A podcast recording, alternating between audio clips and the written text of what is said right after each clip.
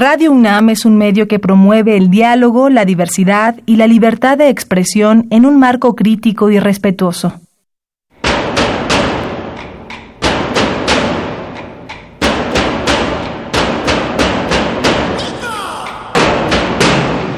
Discrepancias.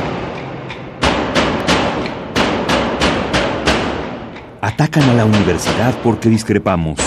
Viva la discrepancia, porque es el espíritu de la universidad.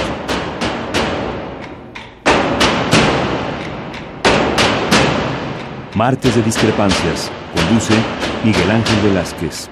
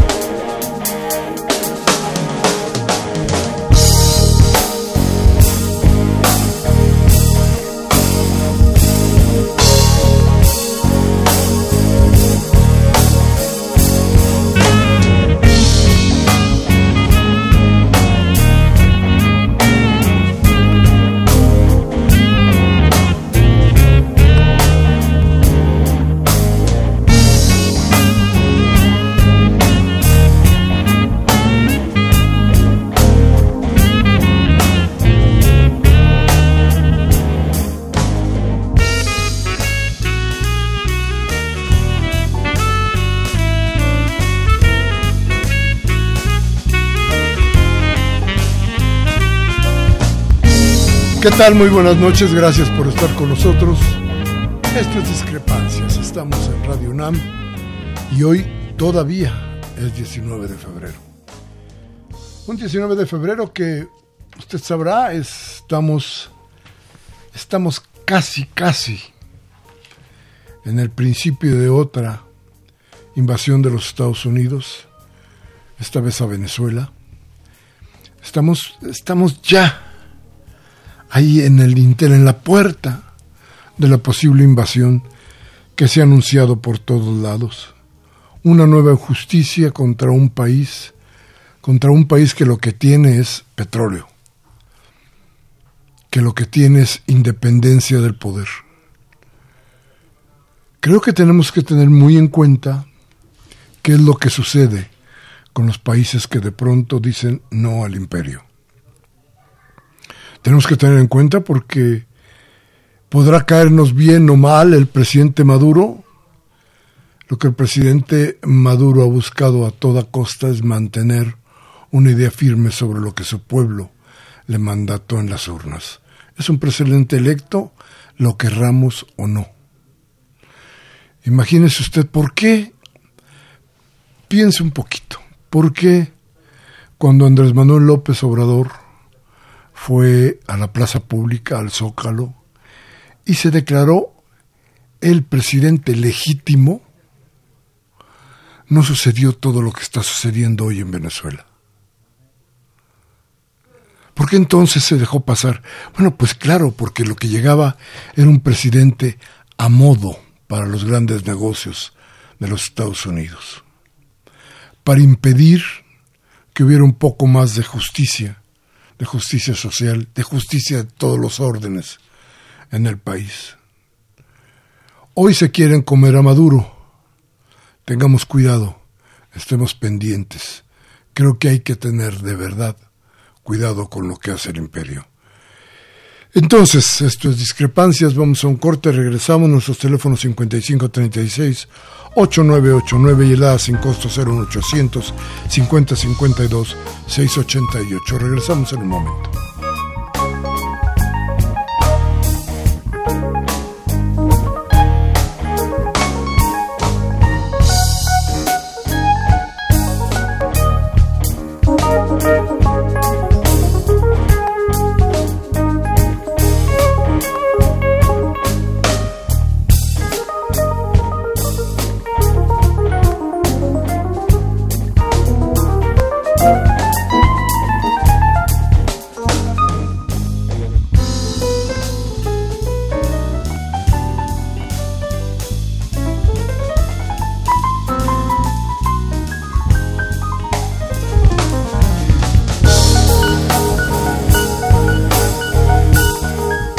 Bien, gracias, gracias por seguir con nosotros. Les repito nuestros teléfonos 55 36 8989, el ADA sin costo 01800 50 52 688. Rapidísimo. Creo que estamos viviendo hoy también los últimos días de un cacicazgo terrible en la alcaldía, en la hoy alcaldía, en la ex delegación Coyoacán, donde hoy en serio se empieza a investigar qué ha sucedido con la elección de Negrete, con lo que sucede ahí y sobre todo con Toledo.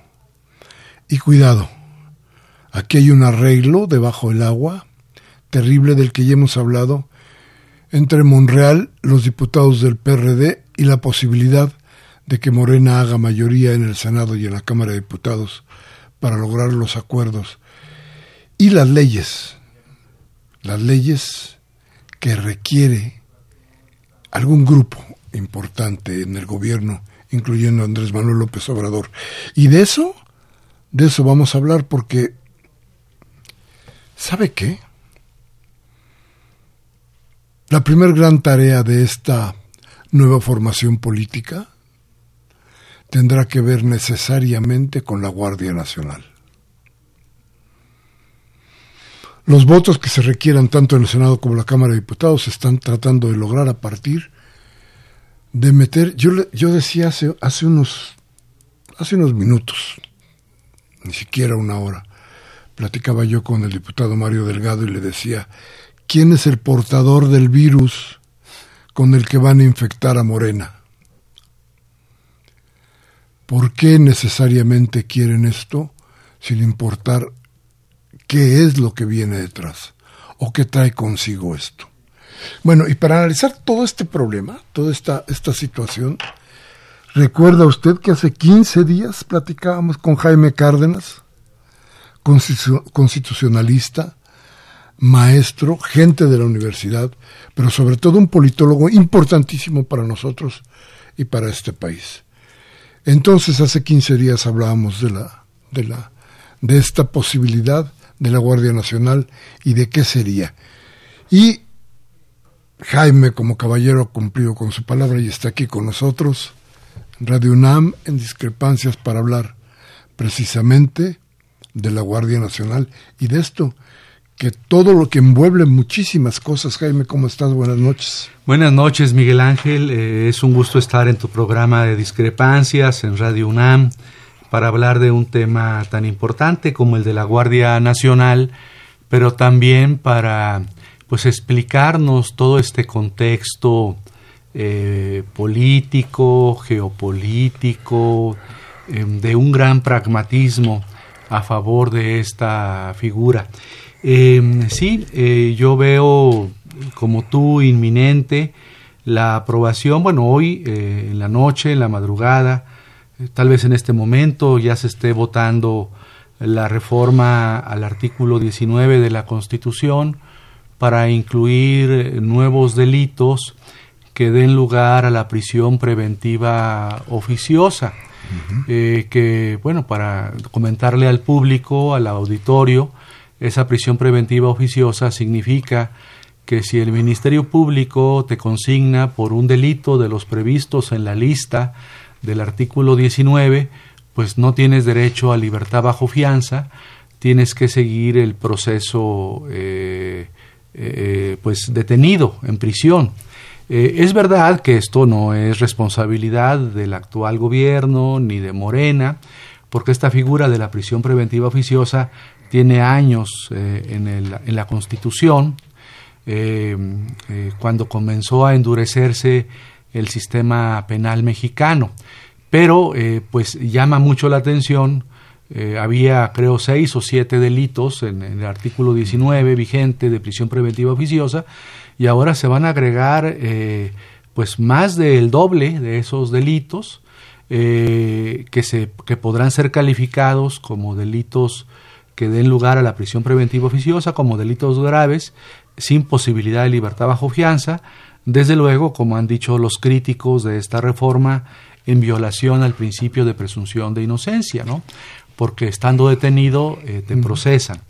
Eh, eh, esta reforma está íntima, se va a ser votada hoy en la Cámara de Diputados o en la madrugada de mañana, las primeras horas, los minutos de la madrugada o hoy en la noche. Esta reforma eh, va a alcanzar la mayoría calificada de las reformas constitucionales con los votos de Morena, sus aliados, y desde luego esta decisión a la que tú hacías referencia eh, del, del, PRD, que votará eh, y que le permiten a Morena alcanzar la mayoría calificada eh, en la Cámara de Diputados. esto ya no, ya no tiene que regresarse al Senado, porque este, se va a votar en sus términos el dictamen que llegó del Senado, la minuta que llegó del Senado, pasará, como es reforma constitucional, a los congresos locales de los estados, eh, juntando el 50% más uno de los congresos locales, de los 32, eh, pues eh, será reforma constitucional.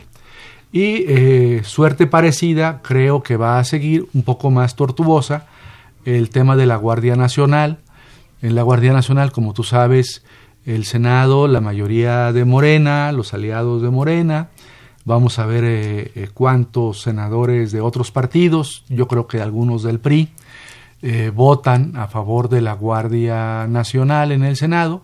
Se le hará modificación a la minuta de diputados, regresará a diputados, pero como ya Morena en diputados tiene la mayoría, pues confirmarán la minuta o el dictamen que provenga del Senado y después pasará a los congresos locales.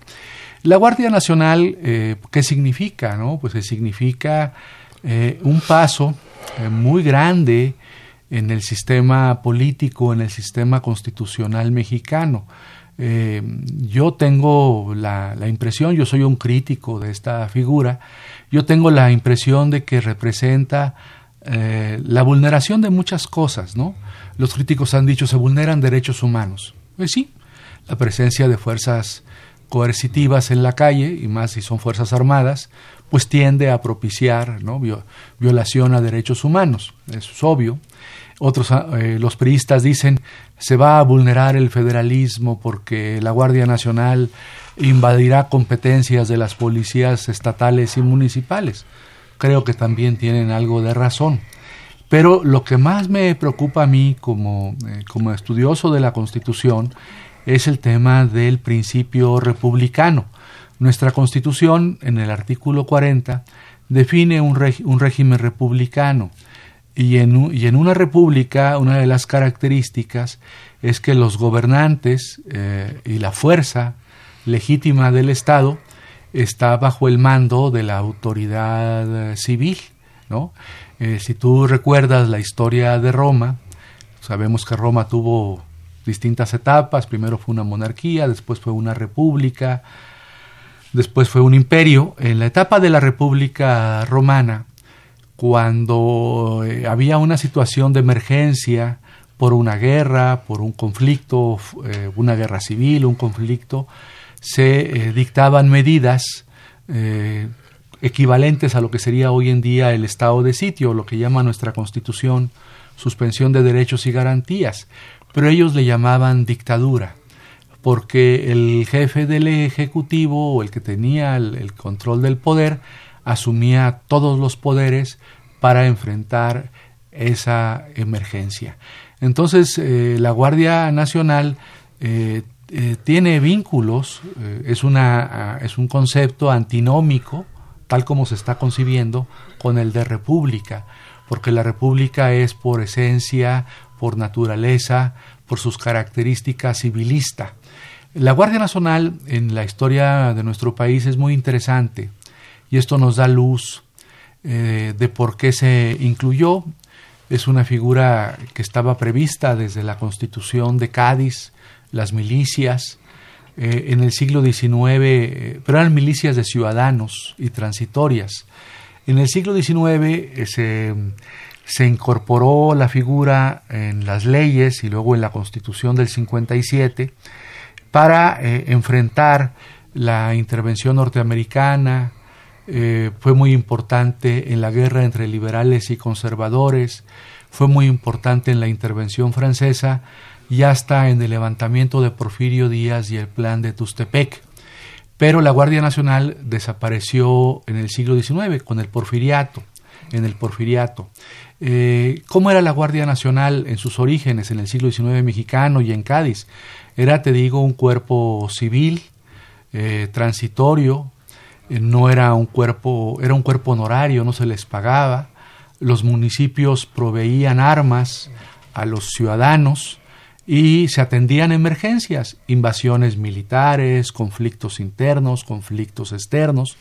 Eh, como te digo, tuvieron que ver con la intervención norteamericana, con el segundo imperio, con el imperio de Maximiliano, eh, con ese tipo de eventos. Entonces era un cuerpo civil, no era un cuerpo profesional, no era un cuerpo militar. Eh, funcionó bastante bien en el siglo XIX, bueno, no exenta de manejos caciquiles por parte de algunos gobernadores, porque los gobernadores tenían el control de la Guardia Nacional en el siglo XIX, pero funcionó en términos eh, eh, generales bien, porque era civil y era transitoria. Las personas actuaban, los que se armaban, los ciudadanos se armaban, los milicianos, y una vez enfrentada la, emergencia, que duraba unos meses o algunos años, regresaban a, sus funciones y tenía algunas ventajas para los milicianos, por ejemplo, los que eran muy pobres, eh, recordemos que en el siglo XIX en México había voto censitario, tenías que tener propiedades, en fin, para estar en el censo electoral, pues los que formaban parte de la Guardia Nacional tenían derecho al voto activo y pasivo, podían votar y ser votados, en fin, les daba algunas ventajas como ciudadanos, ¿no? Por ejemplo, un bisabuelo mío fue eh, miembro de la Guardia Nacional en Coahuila y llegó a ser alcalde de mi pueblo, de mi municipio allá en Coahuila. Entonces era muy interesante, pero la Guardia Nacional que ahora se está planteando, ah, es una figura que se permaneció en la Constitución del 17, pero a nivel constitucional nunca hubo leyes de secundarias. En las leyes militares eh, de, este siglo, del, siglo pasado, del siglo XX, se consideró como pues una reserva del ejército, etcétera, indebidamente, porque la Guardia Nacional su naturaleza es social, es popular, es ciudadana. diríamos que la Guardia Nacional en el siglo XIX era más o menos como lo que hoy entendemos por autodefensas o entendemos por guardias comunitarias en los pueblos originarios, por ejemplo, del estado de Guerrero, del estado de Oaxaca. Eh, pero no tenía una connotación militar, no era profesional, no recibían paga eh, como eh, los soldados y, los, y las Fuerzas Armadas profesionales. En la Constitución del 17 permaneció esta figura, pero nunca se desarrolló. Hubo algunas propuestas hace algunos años, ¿no? De distintos diputados, algunos intentos de volver a recuperar la figura del siglo XIX, pero ninguna de esas propuestas o iniciativas eh, prosperaron.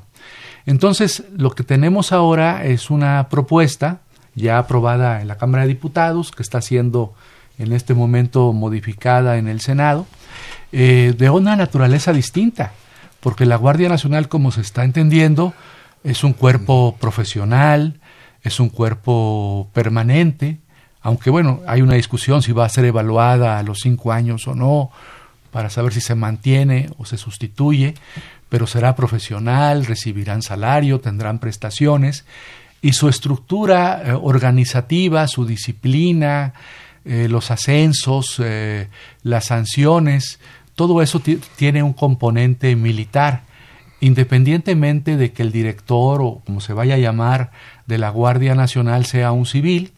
Eh, eh, en las propuestas que se han conocido, eh, pues se, plantea un director o un coordinador de la Guardia y habría después un Estado Mayor, así se llama, el Estado Mayor de la Guardia Nacional va a estar integrado por un representante de la Secretaría de la Defensa, un representante de la Secretaría Marina, un representante de la Policía Federal, pero después toda la estructura, la composición, desde luego va a haber Policía Militar, Policía Naval, Policía Federal, pero toda la, organización, la disciplina, eh, el servicio de carrera al interior de la Guardia, eh, la estructura misma de la Guardia es, militar. Entonces esto es eh, pues un contrasentido con la idea de Guardia Nacional de Cádiz, de la Constitución de Cádiz de 1812, con la eh, naturaleza de la Guardia Nacional en el siglo XIX. Es otra cosa. Eh, y además, este, pues es un tema muy preocupante. Aún no sabemos cómo va a quedar. Eh, hoy se dio la primera lectura en el Senado. Es muy probable que el jueves se esté discutiendo y votando en el Senado de la República. Vamos a ver si el partido mayoritario, Morena y sus aliados, y yo creo, te digo, algunos senadores del PRI. ¿Por qué digo senadores del PRI? Porque eh, eh, los gobernadores están de acuerdo con la Guardia Nacional y, una buena parte de los gobernadores son priistas, ¿no? Están a favor de la Guardia Nacional. Yo creo que se aprobará en el Senado. Vamos a ver qué, qué tipo de componentes militares eh, mantendrá la Guardia Nacional. Hay algunos problemas, por ejemplo, que han preocupado a Naciones Unidas, al alto comisionado de Derechos Humanos, eh, les preocupa, por ejemplo, que se mantenga para la Guardia Nacional en algunos casos el fuero militar. ¿no? Hay fuero civil, pero podrá haber fuero militar. Entonces hay una ambigüedad en el artículo 13 de la Constitución en la propuesta. Hay otra ambigüedad en el artículo 16 respecto a las detenciones y la privación de la libertad. Si podrán, por ejemplo, privarse de la libertad a una persona en instalaciones militares o no. En fin, hay muchos elementos militaristas en este esquema. La misma idea de Estado Mayor, ¿no? Eh, eh, es una idea militar. Eh, hay, hay, preocupaciones por el militarismo, por un lado, y por otro también hay esta preocupación en, en, aquellos municipios donde no hay policía municipal o, las, o en los estados donde la policía estatal es muy débil, pues seguramente la Guardia Nacional invadirá competencias de las, como dicen los priistas, ¿no? opositores, como ha dicho, ha dicho Osorio Chong, de las competencias eh, estatales y municipales en materia de seguridad. Y, además hay un problema de, eh, contradicción con la Constitución. El, eh, el, artículo 129 de la Constitución, como tú sabes, señala que en tiempo de paz las Fuerzas Armadas deben permanecer en sus instalaciones militares, es decir, en sus cuarteles. Entonces la Guardia Nacional pues implica una contradicción con este artículo 129 de la Constitución. Por eso, en los artículos transitorios de la minuta que envió diputados al Senado, se establece que para la Guardia Nacional no será aplicable el artículo 129 de la Constitución. Eh, tú también sabes muy bien, y lo saben gran parte del auditorio, que la materia eh, de investigación de delitos, o sea, la seguridad pública, la, llamada seguridad pública, o como se llama ahora seguridad ciudadana o seguridad humana, que tiene que ver con la investigación, procuración de delitos y faltas, pues es una tarea que corresponde a las autoridades civiles, fundamentalmente al Ministerio Público y a las policías. Entonces, estas tareas de seguridad pública eh, implican eh, que pues, ya no las tendrán las policías, por lo menos a nivel federal, será la Guardia Nacional, cuerpo militarizado, las que se ocuparán eh, de las tareas de seguridad pública, de la investigación, procuración de los delitos y de las faltas administrativas, tareas que en una democracia en general corresponden a las policías, no al ejército, no a las fuerzas militares, no a las fuerzas navales. Entonces, este, la pregunta, y ya con eso termino, ya me, ya me estoy extendiendo mucho. No, no, no, no, vamos adelante. Eh, la, pregunta que tú te hacías es, ¿por qué la Guardia Nacional? Eh, yo ayer en la UNAM, de hecho había una compañera aquí de Radio UNAM, este, presenté un libro que coordiné sobre la ley de seguridad interior.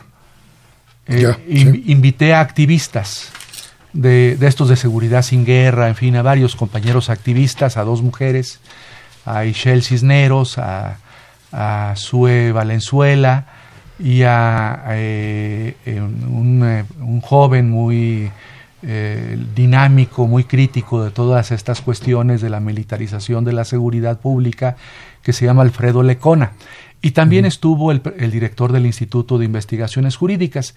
Entonces yo ahí deslicé la idea o deslizo la idea en el libro de que la Guardia Nacional militarizada responde a una lógica del Estado neoliberal.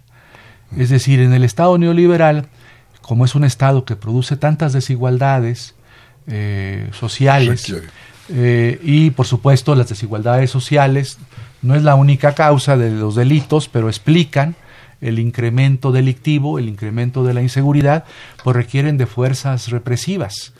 Eh, entonces, la, Guardia Nacional es una respuesta, podemos decir, neoliberal. Eh, esto significa, es una crítica muy fuerte. Tú sabes que yo soy simpatizante de Andrés Manuel, soy militante de Morena, además, pero esto es, es una veleidad neoliberal del actual gobierno. Eso así yo lo veo.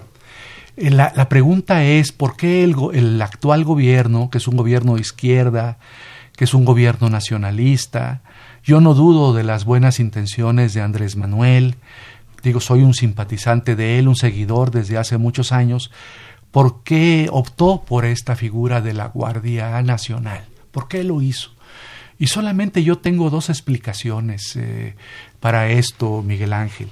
Una explicación es que lo hizo por, eh, eh, como un acto de desesperación. Ve desilvanado al país, ve desestructurado al país, ve que no, la, la, policía está, como sabemos, penetrada, corrompida, la policía federal, la policía estatal, la policía municipal, o muchos sectores tal vez no sea justo generalizar. Hay policías estatales magníficas, me dicen, o municipales. Por ejemplo, la policía de Mérida, Yucatán, me dicen que es un ejemplo, ¿no? Que es extraordinaria. Y seguramente en algunos municipios más la policía municipal o estatal es extraordinaria. Pero bueno, muchas policías estatales y, municipales están penetradas por el crimen común, por el crimen organizado. La Policía Federal seguramente tendrá elementos, comandantes, investigadores de primera, pero también habrá personajes eh, corrompidos, penetrados, infiltrados por el crimen organizado. Entonces tal vez en su desesperación dijo, bueno, la única solución es ¿Qué es lo más estructurado, lo más organizado? Por las Fuerzas Armadas. Entonces vamos a incorporar esta idea de Guardia Nacional militarizada en contra de los antecedentes históricos de nuestro país. Esa es una explicación. Una desesperación, un deseo pragmático de mostrar eficacia en materia de seguridad, ah, porque hay 260, va a haber 266 guarniciones y eso a lo mejor puede resultar y en un año y medio tal vez sea el gran éxito. Por eso la sociedad en las encuestas respalda a la Guardia Nacional con más del 80% de apoyo popular. Esto también es algo muy interesante. Importantísimo. Importantísimo. Esa es una explicación, la desesperación. Pero yo también creo, otra explicación, no tengo ninguna prueba, es una simple hipótesis, que eh, tal vez le dijeron a Andrés Manuel, o sea, le dijeron quién es los Estados Unidos, quién Trump, le dijo, mire, usted va a tener un margen de autonomía, de soberanía, pero a cambio usted debe tranquilizar este país, ese país que usted gobierna. Entonces, si usted me tranquiliza ese país, si establece la seguridad, si me controla la migración de Centroamérica, si me controla el crimen, el flujo de las drogas a los Estados Unidos, yo a cambio me comprometo a respetarle eh, espacios eh, de autonomía, de soberanía importantes para que usted con su país pueda decidir cosas sin que nosotros nos metamos mucho en el terreno económico, financiero, en su política energética. Claro, no se le vaya a pasar la mano, pero este tendrá un margen de autonomía a cambio de que usted garantice eh, seguridad, la pacificación, la pacificación del país. Y a lo mejor a eso obedece. Yo no encuentro otra explicación. A ver, o es una desesperación eh, ver todo el país destrozado, un Estado fallido, destrozado, sin seguridad, o eh, este acuerdo de le damos autonomía, le damos soberanía, a cambio de que usted pacifique el territorio nacional.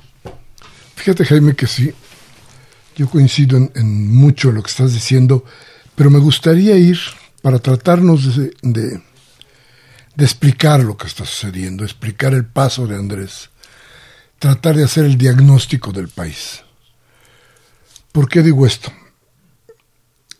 Y sobre todo después de la explicación que nos has hecho. ¿Somos un país en emergencia o no somos un país en emergencia?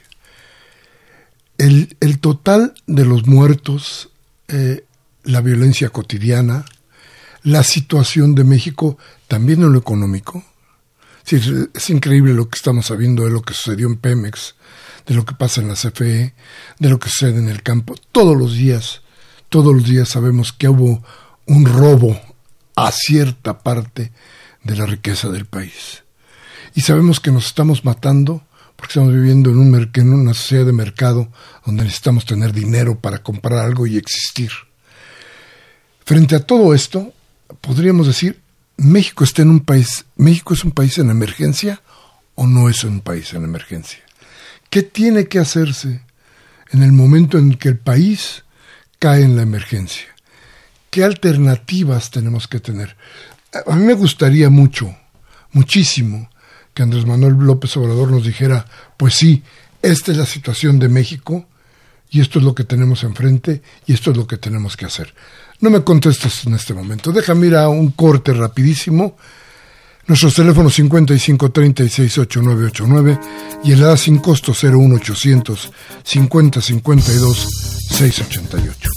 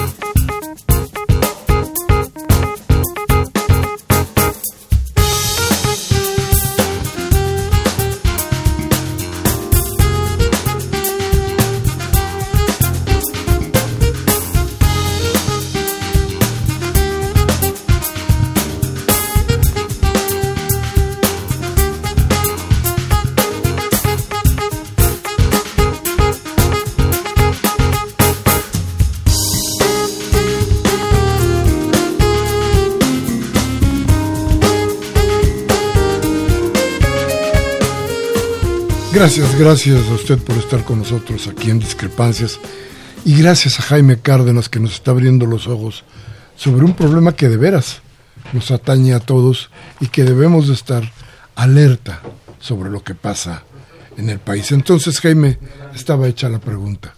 ¿Estamos en emergencia? Yo creo que sí, estamos en un momento de, de emergencia. Emergencia por todo lo que pasa en México y que tú describiste eh, pues, en síntesis y brillantemente.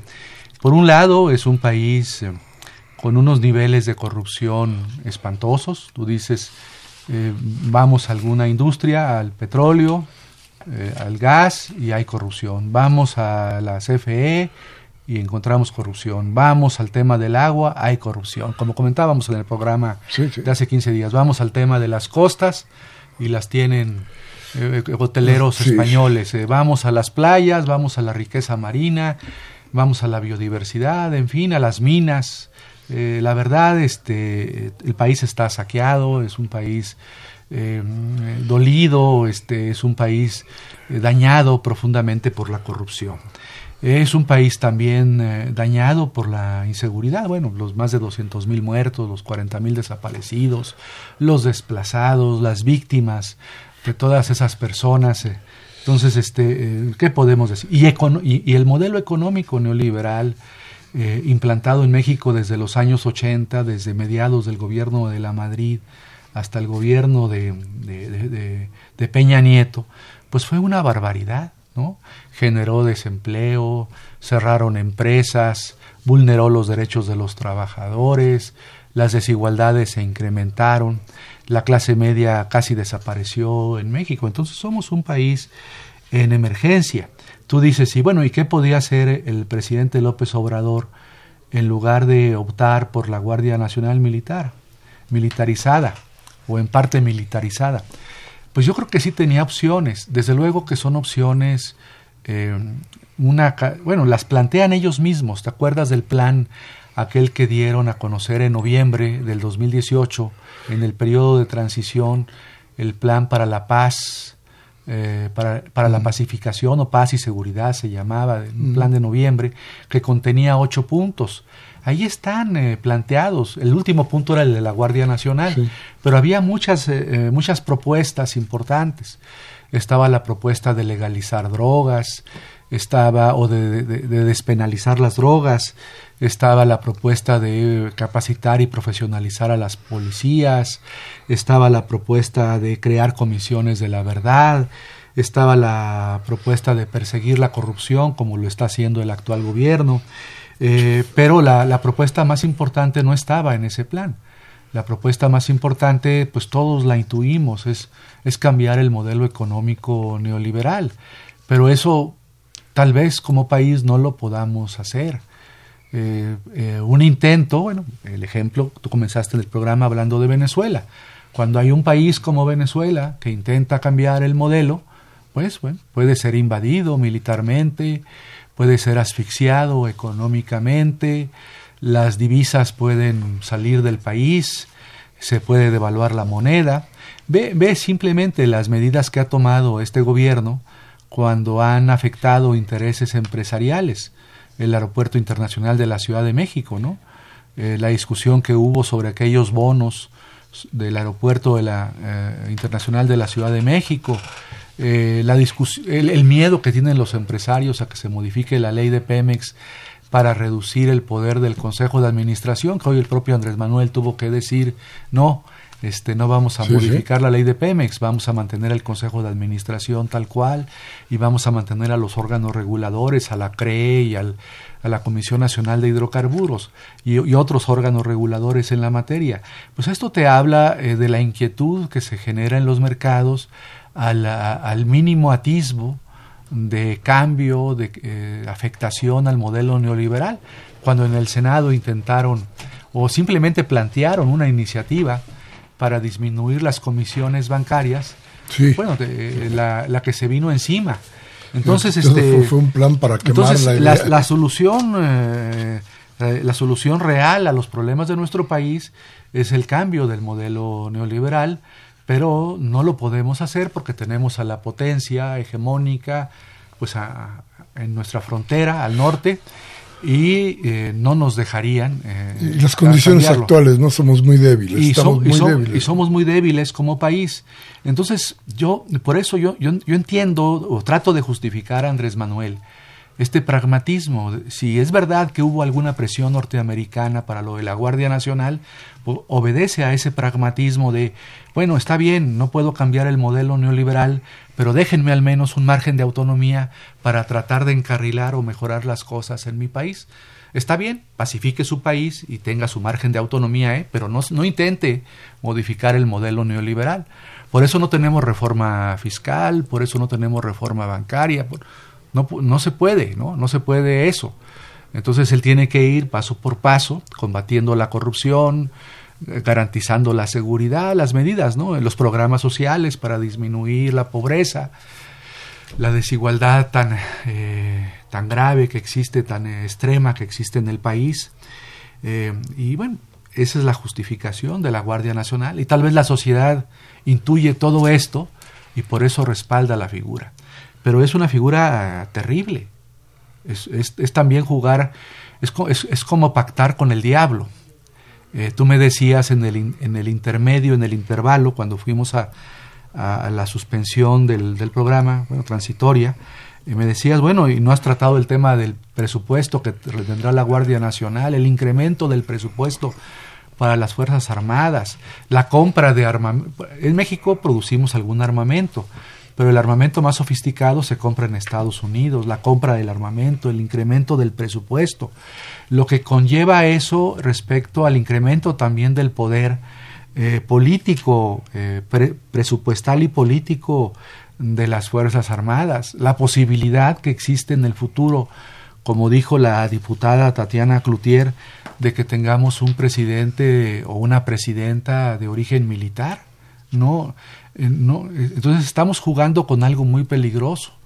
Las Fuerzas Armadas han mostrado, pues, cómo son, ¿no? Este, la disciplina, la lealtad al presidente, eh, como lo, la tienen con el presidente en turno. Por eso los presidentes en turno se refugian en las Fuerzas Armadas, porque pues, es el cuerpo que les da seguridad, certeza. Entonces, el presidente en turno ha tenido esa lealtad, esa institucionalidad, ese respaldo de las Fuerzas Armadas, pero bueno, este, ellas, ellos ganan y ganan poder, ¿no? ganan presupuesto, eh, tendrán armamento más sofisticado, van a intervenir en, en, negocios, en la administración del aeropuerto de Santa Lucía, de Santa Lucía se va a, desincorporar del patrimonio de la nación el campo militar número uno para fraccionarlo y construir eh, eh, departamentos de lujo. Todo eso para este, apoyar presupuestalmente a la Guardia Nacional. Entonces estamos hablando de algo muy eh, delicado que como mexicanos debiéramos pensar. Eh, tal vez yo esté equivocado, ¿no? Y Andrés Manuel y su gobierno con este esquema de Guardia Nacional en un año o en dos años pues tenga un éxito político extraordinario y logre la pacificación del país, tal vez, y eso pues pueda compensar todas estas críticas que estamos haciendo ahora, pero desde, luego es algo peligroso, estamos jugando con fuego, estamos este, negociando con el diablo, ¿no? fíjate que yo creo que hay algo peor que el, diablo, ¿no? El, mercado. es el diablo. es el diablo.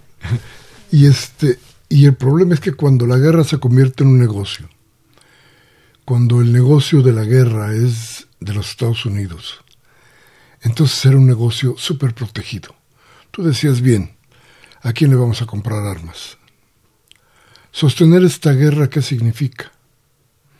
Sostener este combate, ¿qué significa? Compra de armas, compra de, de uniformes, compra de miles de cosas que se tienen que hacer cotidianamente.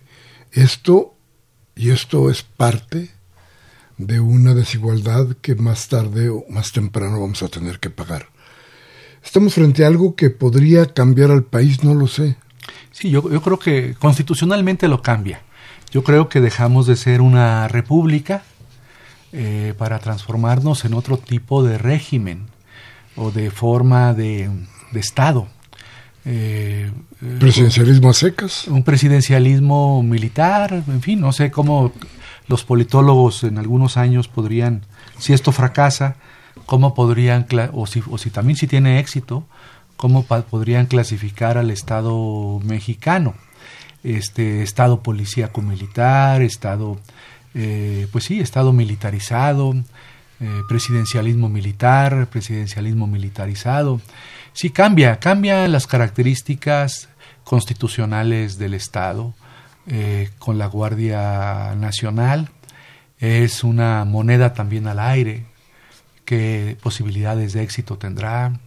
¿Fracasará? Como tú dices, hay una lógica del mercado en donde, bueno, pues, los que venden armas van a querer seguir vendiendo armas. Toda la vida. Y pertrechos militares, y vehículos militares, y aviones, y misiles militares y las empresas que construyen o van a construir las 266 guarniciones van a seguir queriendo construir más guarniciones militares por todo el territorio nacional, eh, van a tomar el control seguramente de los puertos del país, de los aeropuertos. En la, en la, obviamente en los aeropuertos del país ya no vamos a tener Policía Federal, vamos a tener Guardia Nacional y también tendremos Guardia Nacional o hasta las fuerzas navales en los puertos del país. Entonces sí, estamos militarizando el país, confiando eh, en la palabra del presidente de la República, que despierta pues, un gran respaldo, un porcentaje muy alto de la población, pero que es un paso muy riesgoso, muy... ¿No crees, Jaime, en la conversión del, del militar en un policía preventivo? Pues mira, este, eh, sí, yo creo que, eh, eh, bueno, la, la, historia en la teología es que los ángeles se volvieron demonios, ¿no? tú estás, me estás preguntando al, revés. al revés, tú me estás preguntando si los demonios pueden transformarse en ángeles. Pues tal vez los demonios puedan transformarse eh, eh, en ángeles, pero yo creo que es un proceso eh, más difícil, ¿no? Más difícil al revés que al derecho. Al derecho, pues sí, uno bueno puede hacerse malo, pero que alguien que representa todo eso, que representa las Fuerzas Armadas, no porque todo, no porque en lo personal los integrantes de las Fuerzas Armadas sean personas malignas, ¿no? disculpa mi, discurso teológico, ¿no? desde luego habrá personas ahí maravillosas, honestas, eh, de moral intachable, no lo dudo, y seguramente muchos militares y muchos eh, marinos, pero eh, es, una es, un, es un poder, es una fuerza, y es el poder más importante del Estado, como todos sabemos, es la fuerza, es la fuerza, la violencia, y el, el instrumento máximo de la violencia en un Estado, pues son las Fuerzas Armadas. Y la, y la otra, el otro, el otro elemento del, para el análisis. Sí, si bien es cierto que Yucatán tiene una policía que se considera excepcional, el resto del país parece que está Chihuahua, está deshecho, Michoacán no tiene nada, eh, Jalisco está penetrado por todos lados, eh, Oaxaca no existe. En Oaxaca no existe policía, en, Chiapas quién sabe qué sucede, en fin, todo esto, toda esta, esta cosa requeriría de qué. De pronto yo veo esto y digo, ¿qué más se, se podría hacer?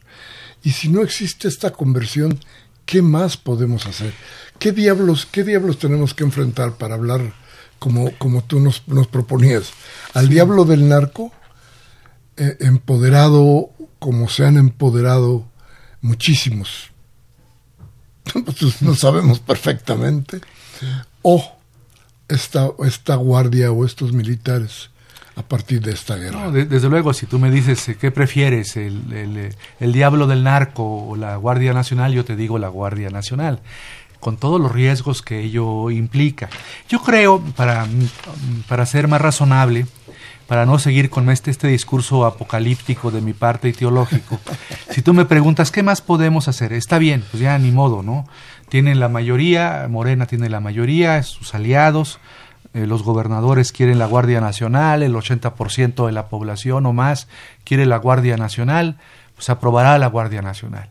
Pero por lo menos hagamos algunas cosas sensatas. ¿Qué, se puede hacer?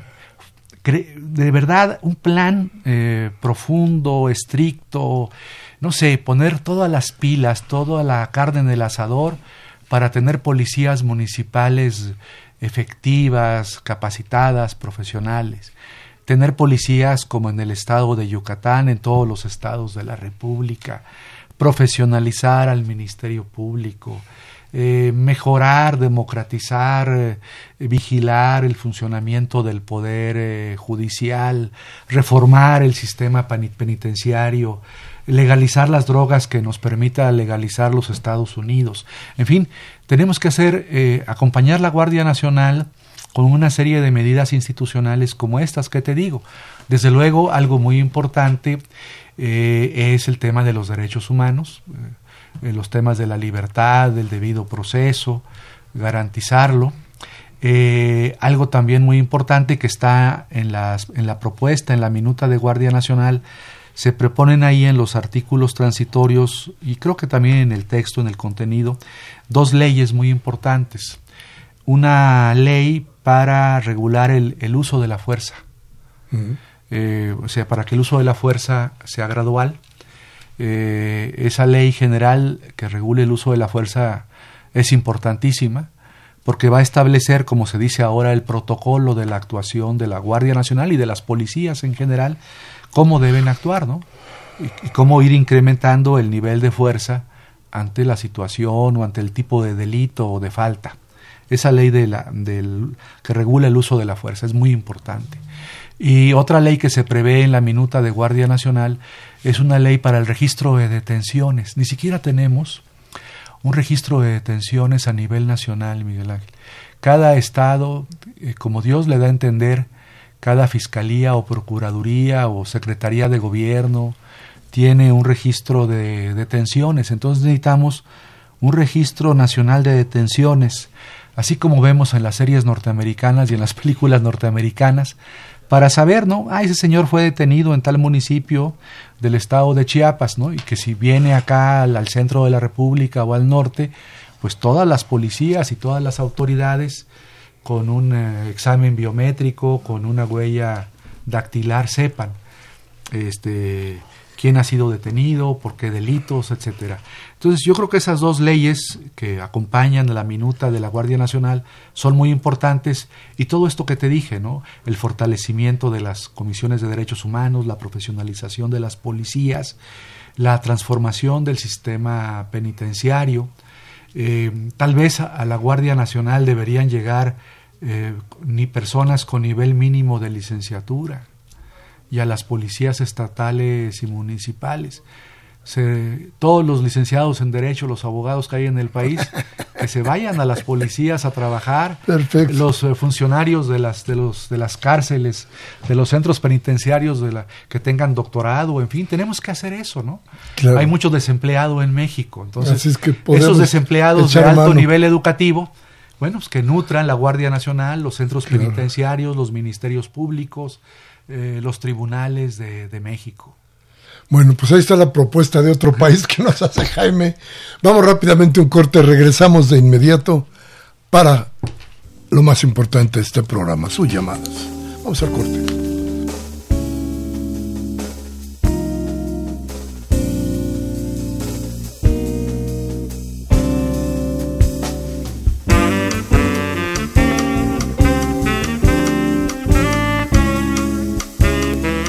Bien, gracias, gracias. Regresamos. Rosario Velázquez de la colonia Linda Vista dice, estoy muy de acuerdo con la introducción que, dio, que, se dio. Dice, quisiera contestarle que la frontera se agranda. Gracias, doña Rosario. Gabriel Campos de Benito Juárez dice, sabremos algún día qué intereses creados pensaron para acabar, pesaron, debe ser, para acabar con los CFE y Pemex. ¿Cuántas trans transposiciones ¿qué? transnacionales se beneficiaron con la compra de petróleo y gas. Sabemos cuánto se ha gastado. ¿Quién fue el creador del FOBAPROA?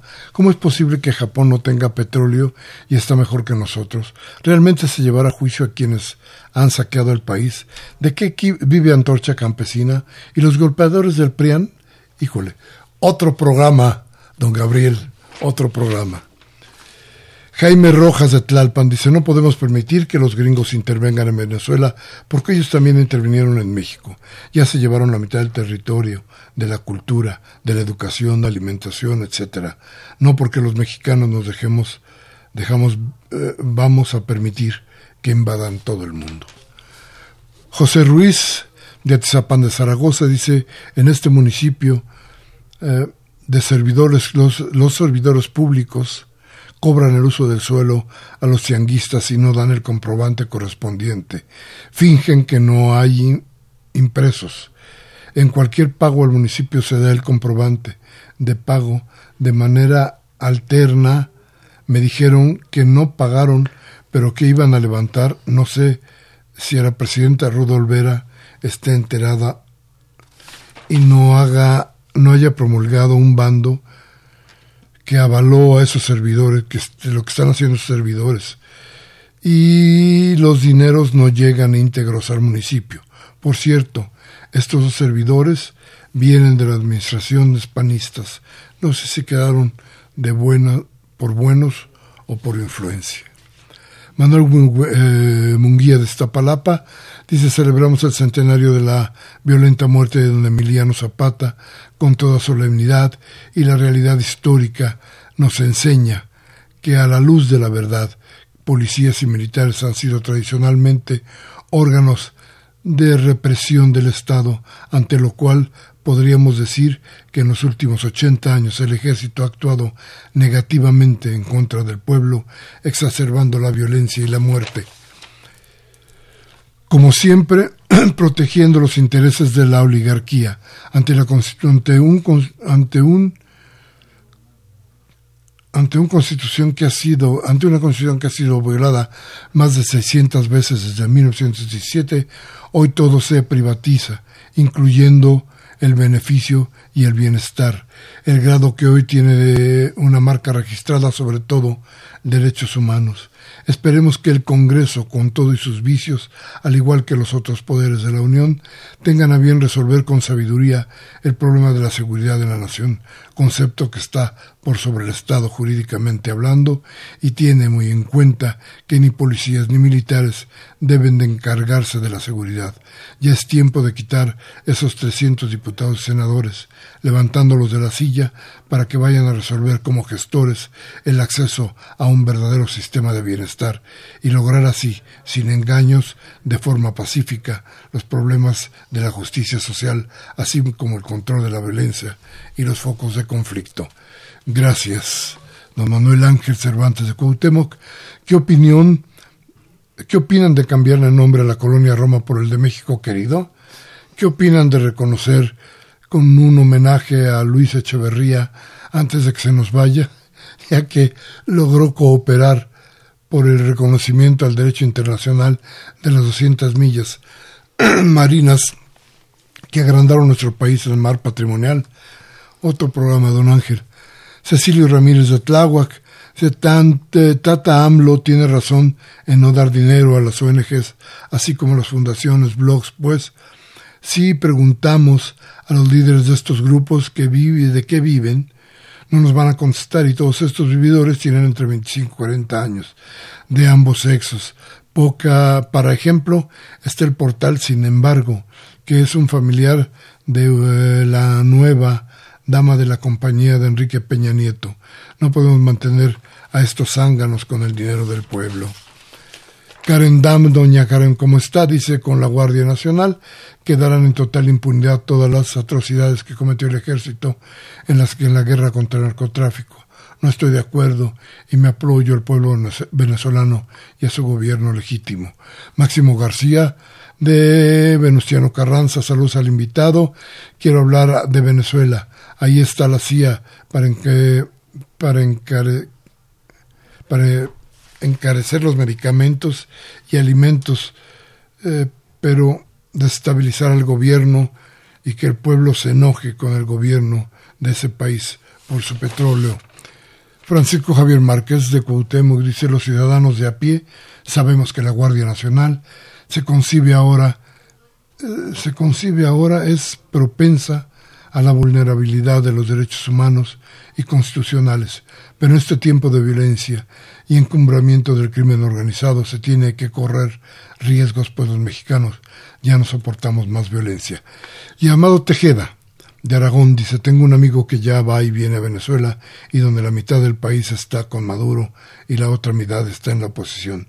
Dios quiera y no invadan Venezuela los desgraciados gringos. Respeto a la Guardia Nacional, estoy de acuerdo. Nos vamos rapidísimo, tenemos unos segundos, Jaime. Pues sí, simplemente eh, agradecerte. Eh, yo creo que sí vale la pena en otros programas, ya no, no, no hay que venir cada semana, venir contigo para hablar de tantos temas que plantea tu auditorio, ¿no?